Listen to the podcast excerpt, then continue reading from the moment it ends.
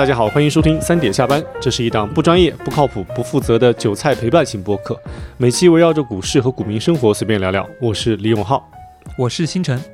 我们这档节目做了二十多期了，经常在后台就有人留言，让我们推荐一些我们觉得特别好的股市或者说投资理财方面的书籍。一般呢，我们都会很认真的回复。我就不知道啊，我们回复的那些内容和书名。我们的听众朋友们究竟买了没有，读了没有？其实我一直觉得，对于推荐读书这个事儿，就跟你推荐别人减肥的时候做什么运动一样，就它其实是一个说起来很容易，但其实做起来并没有那么容易的事情。因为读书也好，运动也好，其实它本质上都是有一点点反人性的。诶，这两天刚好是双十一的这个促销，就当我们买书的时候是有很大的快感的，但是当我们看书的时候，就是。买书如山倒，看书如抽丝。我们吃饭减肥也是一样，就是办健身卡的时候觉得特别的爽快，感觉自己马上就要瘦了。但是去健身房运动的过程，可能并不是每一个人能坚持的。所以呢，我们今天就打算开这样一个新的栏目，就是关于经典书籍的伴读节目。因为我们觉得给大家推荐书单，甚至按着头让大家去买某一本书。可能它的效果都不如我们推荐一本书，然后陪着大家一起来精读，或者说一起来伴读这本书来的效果好。对，这可能就是我们差异化的一点吧。那第一本呢，我们选的就是《芒格之道》这样一本书。那因为芒格这个老爷子啊，他有很多闪光点，比如说他的名气。很大，对吧？巴菲特的合伙人，而且他已经快一百岁了，他今年应该是九十九岁，还活跃在投资的一线，经常给大家做分享，这是一个 role model，对吧？第二点呢，他的投资业绩很好，那我们作为一个跟金融理财有关的节目，肯定要重点推荐一下。然后第三点呢，是他的人品也很好。肯定不会塌房。对对，第四点呢，就是他还会经常去讲一些跟生活有关的道理，举很多很鲜活的例子，对，会让大家很有代入感。那最后一点呢，就是他在《芒格之道》这样一本书里啊，从一九八七年到二零二二年，其实每年他基本上都有演讲稿或者写的文章，也就带我们走过了这几十年的世界历史，嗯，可以帮我们构筑一个很宏大的时空观。对，这本书的跨度超过了三十年。大家可以想象，在三十年的当中，已经可以经历几轮经济周期了，而且每一年可能都有一些突发事件。而且在这本书里呢，它不仅能够帮助我们构筑一个宏大的时空观，而且这本书里面又提到了很多细致入微的案例，不管是企业还是我们关于生活的一些选择，其实也能够帮助我们建立更加立体的微观的体感。所以呢，我觉得这是一本可以穿越时间的书，它不仅能够对我们的投资理财有一些帮助。更重要的是，对我们的生活也是大有裨益的。因为我觉得生活也是一场投资，就是你如何投入你的时间精力，其实也是对未来的一种下注嘛。我们既关注投资，也关注如何更好的生活，所以呢，我们就选择了这本书。所以呢，也欢迎听众们跟我们一起去读这本《芒格之道》，可以在 Show Notes 里面查看有一个链接，那是京东上的一个买书的链接。对，我们就找出版社要了这样一个链接。这个链接的价格跟市场价是一样的，但是呢，如果你通过这个链接来买，出版社会给我们一点点微不足道的提成。希望大家如果真的要买这本书，就从这个链接买，也算是对我们的一种变相的鼓励了。好，那我们现在不知道大家书买了没有？先打开我们的这本书，这本书真的非常厚啊，像一块砖头一样。我们先打开第一页，第一页就看到了这个芒格老爷爷，他已经九十九岁了哟。旁边有一段话，这是他应该算是最有名的一句话了，就是说。每过完一天，都要努力比早上醒来时更聪明一点点。这句话让我想起了我们，就是如果用中文来翻译的话，其实有两句话特别的形象，或者说特别的匹配。嗯，哪两句？第一个，我想到一个词叫“日拱一卒”啊，每天进步一点。对，就是日拱一卒。第二个就是叫孔子老爷爷说的叫“吾日三省吾身”，反思精神。对，跟他讲的也是异曲同工之妙的，因为你只有反省。用现在的词就叫复盘，你才能每天晚上睡觉的时候比早上起来的时候要聪明一点点。我觉得这句话和这幅图作为这本书的扉页，也算是对于我们每一个人的一个寄语了。希望我们每一个人都能够每天比昨天聪明一点点。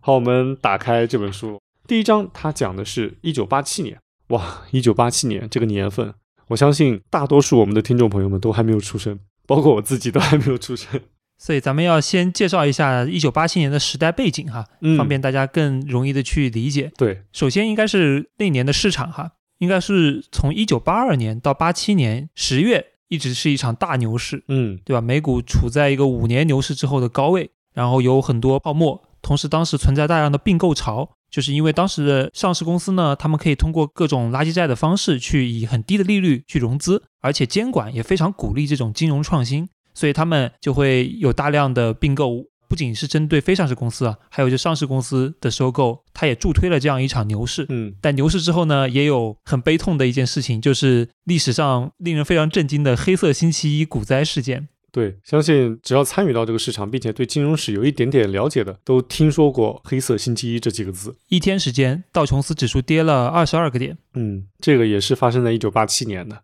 所以一九八七年应该算是一个蛮值得历史铭记的年份了。我们看看这本书里关于一九八七年芒格在西科金融股东会上的讲话。而这里插一句啊，这本书的主要内容其实是他在西科金融还有另外一个公司叫每日期刊这两个公司他每年股东会上的演讲。其实更有名的是他跟巴菲特两个人在伯克希尔每年的年会上的演讲。但是在伯克希尔的年会上，主角是巴菲特，芒格只是当个捧哏。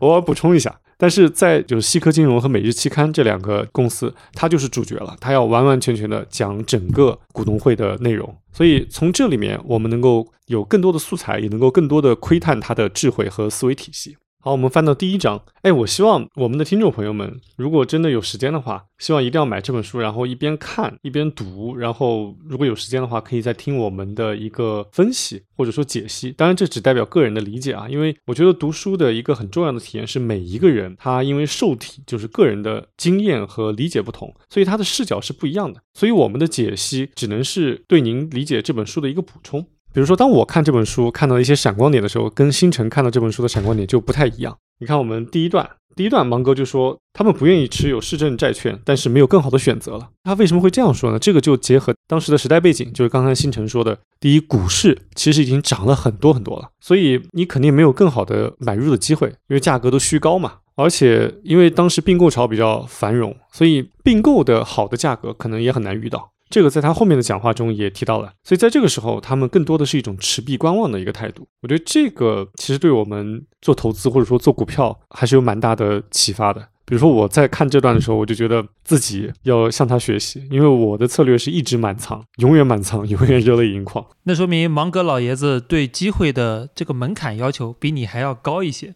哦，那必须了，要不然人家怎么能是这个让人高山仰止的人物呢？哎，你说的这个机会，你是怎么理解他第一段讲的这个关于持有政府债券的这个事儿的？啊，我会从一个机会成本的角度去考虑。嗯你看，虽然说你刚刚说的是持币观望，但实际上他并没有全都拿现金，他还是买了大概十个亿美金左右的中期的市政债券。嗯市政债券呢，其实就是美国一些地方政府发的债券嘛，就类似中国的城投债。其实呢，它是某种程度上是一个刚性兑付的东西，或者说嗯比较安全的东西。那肯定比持币是要好的，因为我们知道在八七年啊，包括整个八十年代，其实由于这个石油危机的存在，因为巴以冲突，对吧？嗯。现在又有巴以冲突，那当时是第一次海湾战争之后接连的冲突，导致了油价飙升，整个通货膨胀非常严重，嗯，所以他拿着现金啊，等于一直在损耗，所以他去买一张市政债券，虽然说回报率可能也就几个点，嗯。但是这几个点也是他的机会成本。嗯。然后这一点呢，就让我想到了，其实我自己在股市中投资也会有我的机会成本的对标。嗯。比如说呢，现在对我来说，机会成本就是中特估的那些股票，比如说中国铁建啊、中国移动，嗯因为呢，中特估在我这里它是有每年十个点的盈利的增长，然后它的估值也基本上不会有太大的变化，因为范式已经很稳定了。对，那么我认为这一批资产能给我带来每年百分之十。那么如果我找不到比百分之十年化更好的资产，那么我就会去买我的机会成本的资产。哎，这是一个很好的体会啊。那浩哥，你的机会成本感觉比我要高很多，毕竟你曾经给自己定的目标是每年翻一倍。哇，那不是曾经年少无知吗？没有经历过市场的毒打，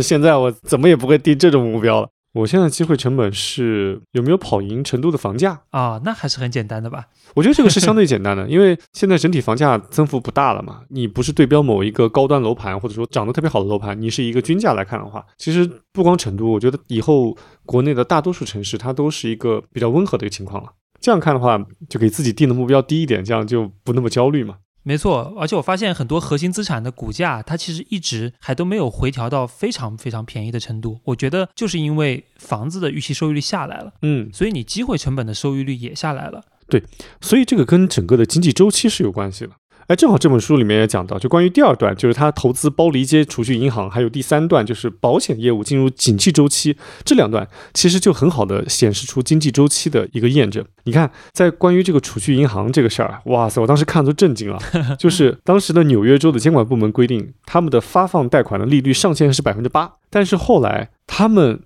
市场化的利率可能已经到了百分之十五到百分之二十，就是吸储的利率百分之十五到百分之二十。然后你贷款的利率，就你贷出去只有百分之八，相当于你持有的资产是别人欠你百分之八的一个债券，然后你放出去的钱，就你给别人都是百分之十五的利息，这样你就铁定亏损啊！所以你想想，当时那个市场环境真的还蛮令人大跌眼镜的。对，其实你看今年美国有一些小银行，比如说三月份破产的硅谷银行，嗯也面临这样的一个情况，但嗯它不是因为一个纽约州的政策限制，而是因为为呢，它拿的资产是之前就买好的，买了很多这种长久期的资产，但同时呢，它的息储这一块是随时可变的，所以在美联储迅速加息百分之零加到百分之五的过程中，嗯。它这里就出现了一个巨大的亏损。嗯是是是，就如果不是看这本书，我都真的很难想象到百分之十五、百分之二十的利率，因为其起码我觉得在我们的生活经验中是没有体会过的，在八零后，那九零后肯定更没有体会过 百分之十五的利率。我们生活在一个低利率时代，对，这个跟经济周期还是蛮有关系的。所以，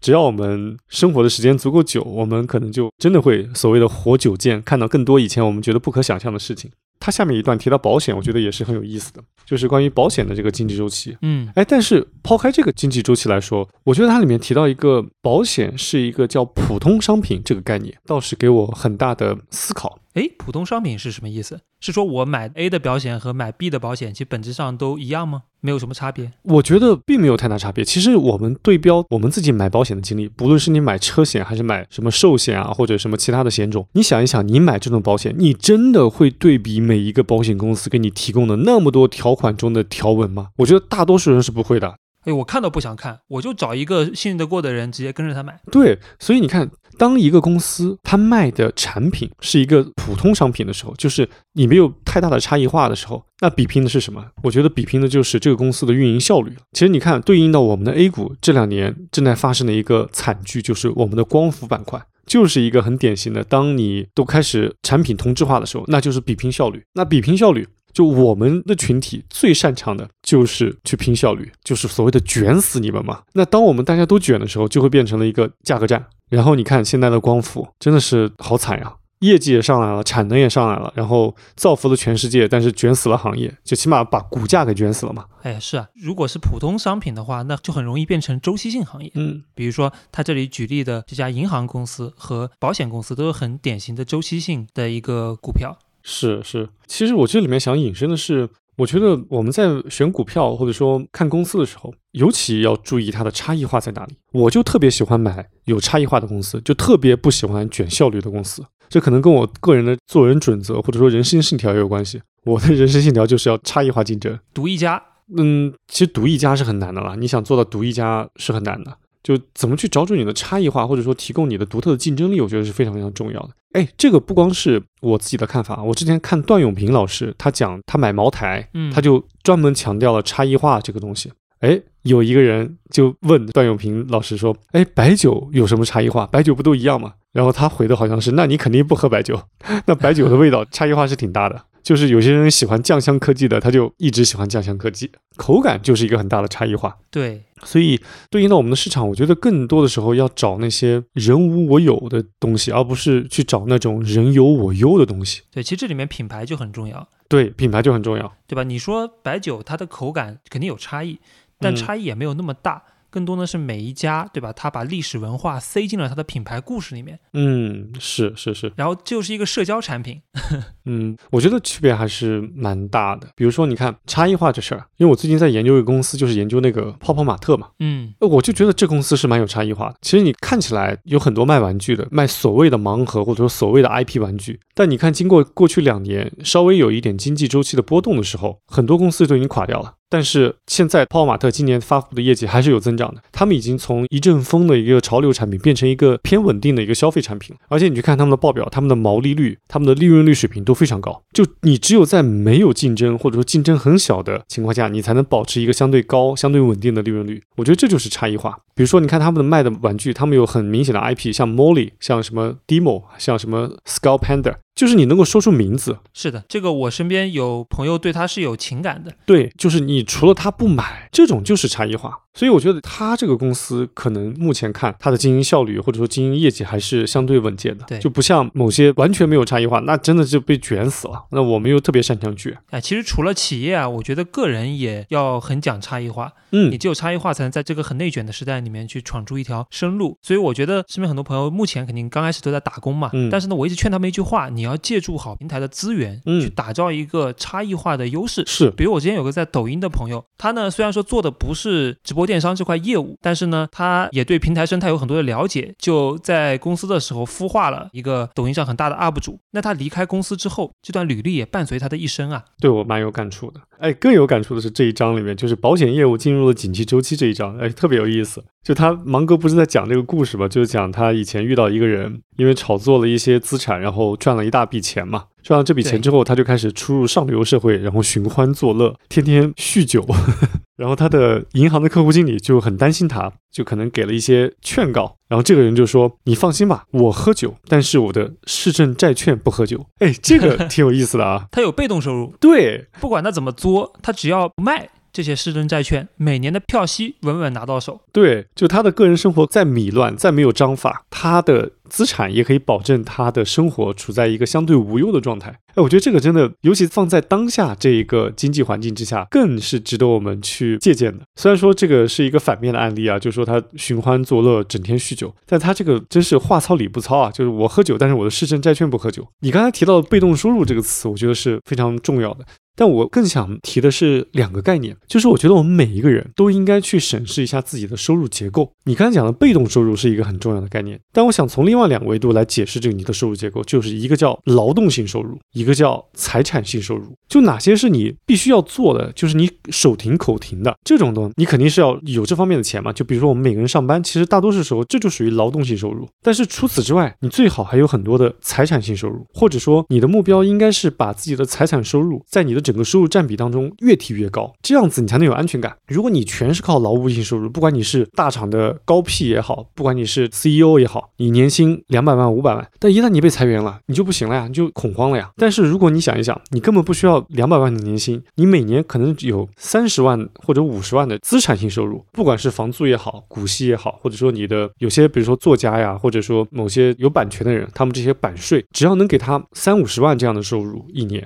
他可能就可以高枕无忧了。他即使被裁员，即使短期内没有更好的作品出来，他也是一个相对从容的状态。这两类人心态，我觉得是不一样的。嗯，就是你纯靠劳务的人呢，他不敢停下来。对，就像没有脚的鸟一样的。始终得在天上扑腾扑腾着这个翅膀，不停的飞，而且它很没有安全感，你发现没有？是的，是的，是的。所以我觉得这个真是话糙理不糙这一段，请大家一定要好好的阅读这一段。阅读完之后，来审视一下自己的财产结构。我觉得想要获取这种财产性收入是一个相对难的事情，因为你毕竟要投资嘛。但我觉得我们每个人都应该在脑子里有这样一个概念，就是如何把自己的资产性收入或者说财产性收入它的占比提得越来越高。只有这样子，我们才能够不惧经济周期的波动。不惧怕老板的呵斥。我们才能够横眉冷对领导的 PUA。对的，哎，其实我看芒格啊，他在这一段下面也重点提了一下，就是他觉得保险为什么还是个挺好的商业模式，就因为保险是整个伯克希尔哈萨维的一个基石嘛。他后面收购的企业形成一个大的生态，但基础是保险，就因为保险其实也是一个这样有被动收入的一个商业模式。嗯，就是你一张保单卖出去了，对，然后它其实是每年都能给你带来收入和利润的，就算今年可能发生了一些。巨大的变故，可能你一个新的客户都没有，但是你还是会有利润。就它是一种类似 SaaS 的商业模式。哎，对啊，比如说之前我们经常说很多 SaaS 软件公司嘛，它跟订单制的软件公司最大的区别就在于说，SaaS 软件公司我一服务你，后面 N 年每年都有现金流进来，而且我还不用去投很多成本，所以它是越到后面越轻松的。可惜中国啊，大部分还是这种订单制的企业，是的，就是我今年做的多，哎，我就可以吃肉，但明年。假设疫情来了，我没有客户了，那明年就很难受。所以我们还是希望有一个可以躺平的、持续产生现金流，又不需要自己太辛苦的一个商业模式作为一个基石，然后在这个基础上再去打野，这样作为一个商业帝国的雏形比较好。对，就像你说的，有些公司它的模式天生就好像更容易赚钱一样，就你躺在那里，那个订单就会持续源源不断的来。但有些公司就需要你不停的辛勤劳作。我觉得虽然说我们作为个人，可能有些时候不能选择我们的职业，但是我们在做投资选择的时候，如果能看到这样的好的商业模式的公司，那尽量去多研究一下它，然后等到如果它有一个好的价格，就可以趁机买入。哎，讲到商业模式，后面还有一个比较有意思的话题啊，就是其实我们有些时候，我们自己和身边的朋友在探讨买股票、买公司的时候，都会两个重点提到的词，一个是商业模式如何，一个是管理层如何。因为有些时候我们觉得好的管理层，它可以在一个很烂的行业也可以做得很好，就所谓的开出沙漠之花嘛。哎，这里面啊，芒格在这一期的年度的讲话中也提到了他对于优秀的管理者的一个态度，其中一个就是说，他觉得沃伦·巴菲特就他的搭档，对于优秀的管理层是青睐有加的，但是在他的投资过程中，其实并没有因为管理层很优秀而支付出高于资产的价格，就是在他们的体系当中，可能对于我们所谓的管理层溢价这个概念，可能在他们的体系当中是不存在或者说不成立的。对，他也举了个例子说，巴菲特原来是一块钱的东西，我用五毛钱五折去买，但现在呢，如果你有一个很优秀的管理层，那我愿意八五折去买，对但这也是极限了。对，就是说也还是不能够用太高的价格，所以我觉得他们更看重的是商业模式。没错，就是傻子也能经营好的公司。对，傻子也能经经营好的公司。那对应到我们这边最耳熟能详的就是茅台嘛。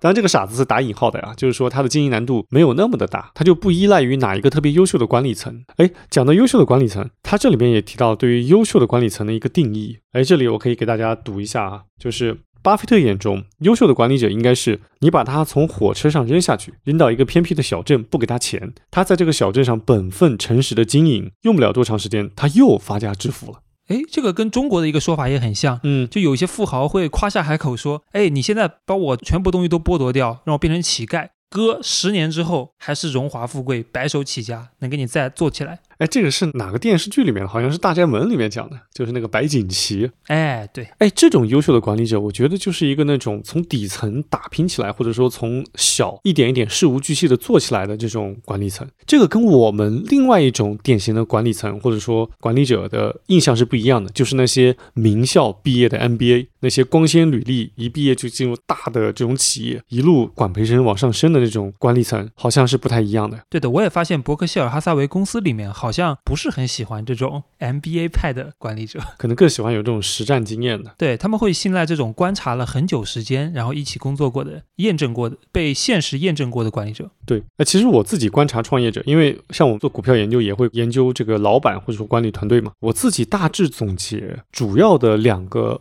创业者或者说管理者的类型有两个，一个是那种履历光鲜、一路名校出来的那种创业者，典型的就是在科技和互联网行业。他们呢，一般都是高举高打的策略，然后抓住了一个商业模式，然后去吸引融资，很快的把市场做大，进而上市，或者说进而取得一个商业上的成就。另外一个，我觉得是那种底层从泥泞中打拼出来的创业者，这种创业者最典型的是从传统行业，比如说零售行业。你看最近大火的这个名创优品啊，就是这个股票大火啊，你看他的老板这个叶国富。他不是做这个企业才做起来的，在很早很早以前，在我们八零后小时候都知道有一个卖很便宜的饰品店的一个品牌叫哎呀呀哦，哇，那个当时也是很火的，所以他就是那种从零开始一点一点打拼，把所有的几乎就是一路升级打怪，把所有的这个该踩的坑或者说该犯的错都一点一点补齐了，所有的拼图都补齐了之后，才有名创优品它今天的爆发。所以对于你来说，你更青睐于哪一种创业者？我的看法是这样的，两派我都会要。他们用处不一样，嗯，哎，那比较新的这一派呢，就是说学历很高的学院派，他会很服管，你会发现，嗯，因为他们心思比较简单，他们没有受过社会的毒打，而且你是高薪把他们招过来的，他是一个很天然的职业经理人的思路，不是一个老板的思路，是，他不会想着篡你的位，是是，所以说你看很多公司招管培生都喜欢招这种人，为什么招管培生？就是要培养老板的亲信，让他埋伏在各个下面的业务部门里面当奸细，你知道吧？就真的之前有一期那个叫。轻刀快马的播客嘛，里面就讲有一个伊利的管培生，他其实就是每天要写日记的，你知道吧？就正经人谁写日记啊？其实他写日记 就是在搜集下面的大经销商的做哪些不合规的事情，然后把这个把柄给上面。笑死！对，这是一类。但是呢，说实话，如果这个公司它是还是在成长期啊，我会更希望去找这种就芒格很推崇的这类管理者，就是从底层打拼出来比较实干的人。啊，我不需要你高学历，我不需要你有光鲜的背景，因为在成长期的时候，你只有实实在在给我带来订单，拿出业绩，公司才能往前走。但是呢，我觉得到了一定的瓶颈期，或者说公司足够大了，肯定还是需要好管的这种高学历人才。他们某种程度上是形成一种制衡的这两种人。对当然，每个人心中优秀的管理者是不同的啦，而且我觉得管理层溢价这个事儿也是一个见仁见智的事情，所以在这里我们不一定非要把芒格老先生的建议或者说他的观点当成答案，我们只能当成一个佐证或者说一个参考案例。在后面的讲话当中，他又聊到了像他们当时那个行业储贷就储蓄和贷款这个行业的一些乱象，还有关于对未来的一个预知。我觉得这些呢，我们就不详细讲了，希望大家都去认真的读一下，因为这些内容第一很短，第二呢，它的翻译它的内容非常的平实，所以大家读起来非常的不费劲。我觉得仅仅是这一个章节啊，我其实都画了很多的读书笔记，但我们不想用那种事无巨细的方式来讲每一个观点和的一些启发。我觉得今天这个就算是我们第一期的一个开场，这也是一个非常不成熟的开场。如果听众们有什么想法，或者说有什么建议，欢迎大家给我们的留言。但我们设想的对这本书的伴读节目呢，我们应该会有一个固定的环节，就是当我们读完这一章，就是这一个年份他的讲话之后，你有没有什么特别印象深刻的点？我们可以拿出来说一说。来，星辰，你讲一个你特别深刻的，然后我自己讲一个我特别深刻的。好呀，我印象最深刻的其实还是刚刚讲的管理层这一点。嗯，有一个词啊叫 street smart，它对应的叫 book smart，book smart，OK，、街头智慧和书本智慧。其实我人生就是二十二岁之前嘛，都是在书本智慧里度过，因为我并不像巴菲特和芒格先生一样，从八岁就开始自己做生意。我觉得中国整个崇尚书本文化，大家可能都更擅长后者，所以我觉得 street smart 是我个人现在更想去培养的一种品质。哎，那我跟你完全不一样。虽然我也是主要接受 book smart，就是所谓的书本的智慧、书本的文化，但我从小就在有意无意间进行很多 street smart 的一些探索。比如说，哎，之前我们节目里提到，我很小的时候就给别人抄作业来赚钱嘛。然后我初中的时候会跟着哥哥们一起卖炮，当时卖烟花炮竹、嗯还是就是被允许的，尤其在春节的时候，那时候就跟着他们一起卖炮。当然我不负责进货，也不负责管钱，我只是跟着他们一起卖。然后当时我就印象很深，就是我以为那些特别大、特别炫的那些炮应该是最赚钱的，但其实完全错了，反而是那些小呲花炮，还有那些小型的那种鞭炮是最赚钱的，就是所谓的毛利率最高的。因为那种大的花炮啊，你可能进价就八十块钱，但你卖只能卖一百块或者一百二十块钱。对，而且它周转率可能比较低，买的人没那么多。对，而且周转率很低。对，那种小的那种炮啊，它就是那种可能你进价五毛钱，你可以卖两块钱。而且人们买两块钱的时候，他可能也并不会有特别大的肉痛的感觉，所以当时就给我一个很切实、很切身的一个对于做生意的启发，就是所谓的毛利率和周转率。那个大炮真是买回来放好久，直到大年三十儿都只卖出去几个，然后到了就是元宵节的时候，我们还会打折促销。但是你想，那些鞭炮都周转多少轮了？所以我觉得这个就是一个所谓的 street smart。对，而且我后来记得你在新西兰还转卖过香烟。哦，对，这个就没有在节目里讲过了，这也是一段非常我自己觉得非常骄傲的、非常传奇的故事了。这就是一个非常非常长的故事，以后有机会可以在节目里聊一下。哎，讲到这个 street smart，我还有一个我当时印象蛮深刻的一个小的一个案例，这不是我自己身上发生，是我一个同事，这个同事也被印证了，他真的发展很好，就是他不光是有很多正统的东西，他也有很多灵活的技能。我给你讲一个案例啊，就是讲真实发生的故事，就是我们第一次我们部门。当时我在做那个大型商场的时候，有一年团建，就部门团建。当时出国旅游还是一个比较火的事情。当时部门啊就组织大家去普吉岛旅游。当然我们的经费是不够的，每个人可能贴了两千块钱吧。但这个不重要，我们非常开心。那是我人生中第一次出国旅游，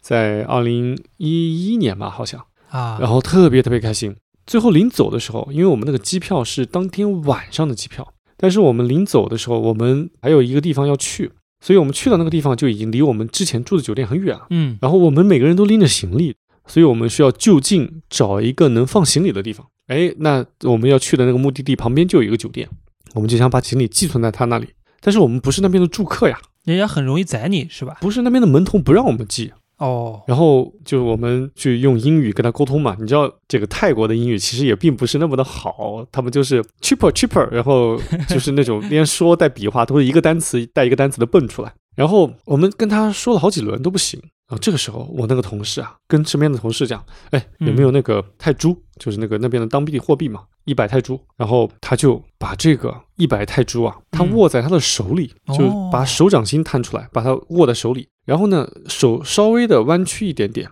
然后就用手指把它夹住了。夹住了之后呢，他就跟那个门童走过去跟他说：“那谢谢你，虽然说呃你不同意我们在这寄存，但还是感谢你的，就是感谢你跟我们沟通。”这个时候，他把手伸出来说，意思就是我们我们握个手吧。正常来说，嗯别人不会拒绝跟你的握手，别人就跟他握了个手。握了个手之后，我这个同事啊，他把他的左手按住了他，就是你想象一下，就是感觉就是两个手在一起握住他一个手，哎，还搓了一下。你体会一下这个细节，哦那个门童感觉他的手里有什么东西，嗯，哎，门童这个时候啊，他就把手握紧了，就是他们当他们把手松开的时候，这个门童就把手握紧了，然后悄悄地露出拳头的一个针眼，瞟了一眼里面的什么东西。然后这个时候，我的朋友又说了一句说：“但是我还是希望你能够帮我这个忙，能不能让我们把这里短暂寄存一下？”然后那个门童就答应了。哎呦，我跟你说，这个就是典型的吃人嘴软，拿人手短。哇，这个真是，我当时觉得，我们暂且不去从道德上来去评价他这个动作，但是他当时确实达到了我们的目的，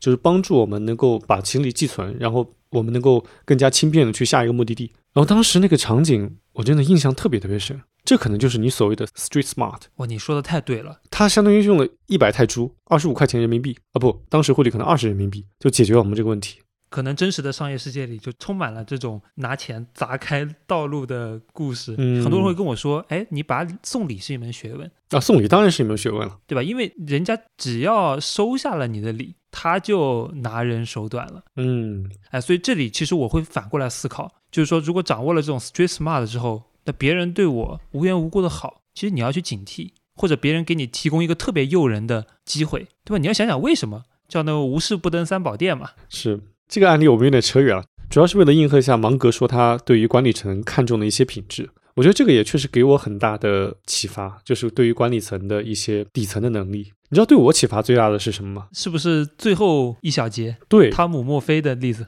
对，就是关于汤姆·墨菲的例子。但他这个例子其实我就不去赘述了，听众们可以去看一看。我觉得最重要的是他提到的有一点，就是关于谦卑。其实“谦卑”这个词可能不太恰当，他更喜欢“务实”这个词。他这个词叫务实，其实我更想用我的体系，就是叫诚恳或者说诚实，就是你不要去虚夸自己的能力，你也不要去抬升自己对某个事情的认知，你就要 keep real，就对自己一定要 keep real，然后对他人呢，我认为也应该保持真诚一点，保持真实一点。我觉得从两个角度来说，如果是对外的角度来说，我现在越来越真实，就不去想如何去编造一个谎言，或者说去所谓的叫男人都是装逼犯，对，你看我们俩认识那么久，你肯定不会觉得我装逼的，我是一个非常不装逼的人。你是有意的在把自己的外部形象让它变得更加朴实无华。倒不是变得更加朴实无华，而是我觉得就应该朴实无华，或者说就应该保持它原本的样子。我觉得真诚或者说真实，在当今这个社会，尤其在当今这个信息极度爆炸，然后信息极度透明以及传播如此之快的情况下，真实和真诚，它不仅仅是一种品德，它更是一种策略。哦，我觉得策略这个角度是可以分成两个来说的，一方面是你比较省事儿，你比较省心，你不用想着去跟不同的人说不同的话，然后他们互相一串还说漏嘴了，最后你不就自己就崩盘了吗？这是第一。第二个是对自己的真诚和真实，因为很多时候我们最容易骗的不是别人，是自己。你想一想，就说着说着自己都信了。对，说着说自己就信了，就口号喊着喊着自己就信了。很多时候你就丧失了理性，就丧失了对这个事情思考的能力。所以芒格在这里面就讲了，他说他的有一个朋友，就是每次别人给他讲什么东西，他总是要别人给他讲很多遍，他才能听懂。他说他听懂的时候，他是真的懂了；如果他说他没听懂，那就说明他还没有听懂。哎，这里我们每一个人都可以想一想，很多时候以前学习的时候，或者小时候爸爸妈妈问你什么事情，说问你懂了没有，我们可能嘴上说懂了，但其实心里还没有那么懂。尤其在老师问全班同学说懂了没有的时候，我们有些时候是不好意思说出自己还没懂的。我觉得这个就是对自己可能还不足够真诚。结果就是，那老师觉得大家都懂了，那就继续讲下一个知识点了。那这个知识点在你的知识体系当中，它就成了一个 bug，那说不定考试的时候就会考出来。没错，就见嗯自己、见天地、见众生，对吧？他嗯第一步是要认清你自己能力究竟有多大。嗯，我看书里面也写了说一个例子，说有一种人他实际上智商一百三，嗯，他自认为是一百二；是另外一种人呢，他智商高很多，有一百九，但是呢他自命不凡，觉得自己智商二百五。那这两种人呢，你最好啊和前一种人交往比较好，对后一种人很危险，会害了你的。显然是个二百五，对吧？后一种人。其实你看这一点，他提的就是，我觉得跟投资没有太大关系了。我觉得就是一种人生智慧，就是我们不要被自己给骗了。很多时候我们真的就被自己给骗了。融创八八四八，那个融创八八四八，我觉得倒不一定是自己骗了自己，而是处在一种狂欢当中，而丧失了对真实事情的质疑和理智。他们可能并没有骗自己，他们可能会真的相信他会有一天会达到八八四八。那这种相信肯定也来源于管理层的乐观指引嘛，对吧？其实相比我们做投资的人来说，经营一家企业的人他更容易陷入自己编织的谎言之中。我自己观察到，嗯，我觉得不一定啊，不一定是企业更乐观，我觉得是我们股民更乐观。三根阳线你就感觉能看到六千点了，股民没那么大权利。那倒是对，但是我们相对乐观了，就涨一点我们就觉得未来还有希望，跌两天然后就关灯吃面呗。那这两点讲完，那我们今天这一期节目就先告一段落了。我们这个呢也是一个试水，我们也没有想好怎样的形式是最能够陪伴大家的，但我们希望能够把这一本书细致的讲完。就每一年我们都会开一期节目，这个节目呢可能会比较短，可能就四五十分钟。但是如果你真的买了这本书，当你捧着这本书读完这一篇章的时候，能够听一听我们俩在这边插科打诨的讲一讲自己的理解和案例分析，也算是一种新型的陪伴了。对，也欢迎大家呢在评论区多写一写自己的看法，也让我们下一期知道从哪个方面去优化我们讲述的结构，嗯给大家呈现更精彩的内容。对，哎，除了这个，大家也可以写一写，看了这一篇章之后，大家印象最深刻的是哪一点？这个呢，我觉得也算是一种探讨吧。欢迎在我们的评论区形成一种热烈的学习交流的氛围。好，那就像这本书扉页所说的，希望我们每天醒来都能比昨天更聪明一点。对好的，那本期节目就到这里了。欢迎大家在小宇宙和苹果的播客平台为我们点赞、评论。同时呢，我们最近也在喜马拉雅，还有在荔枝 FM、网易云音乐也上线了我们的节目。当然，在那边的互动呢不是特别的高，希望大家能去帮我们顶一顶。感谢听众老爷们，好，我们下期见。下期见。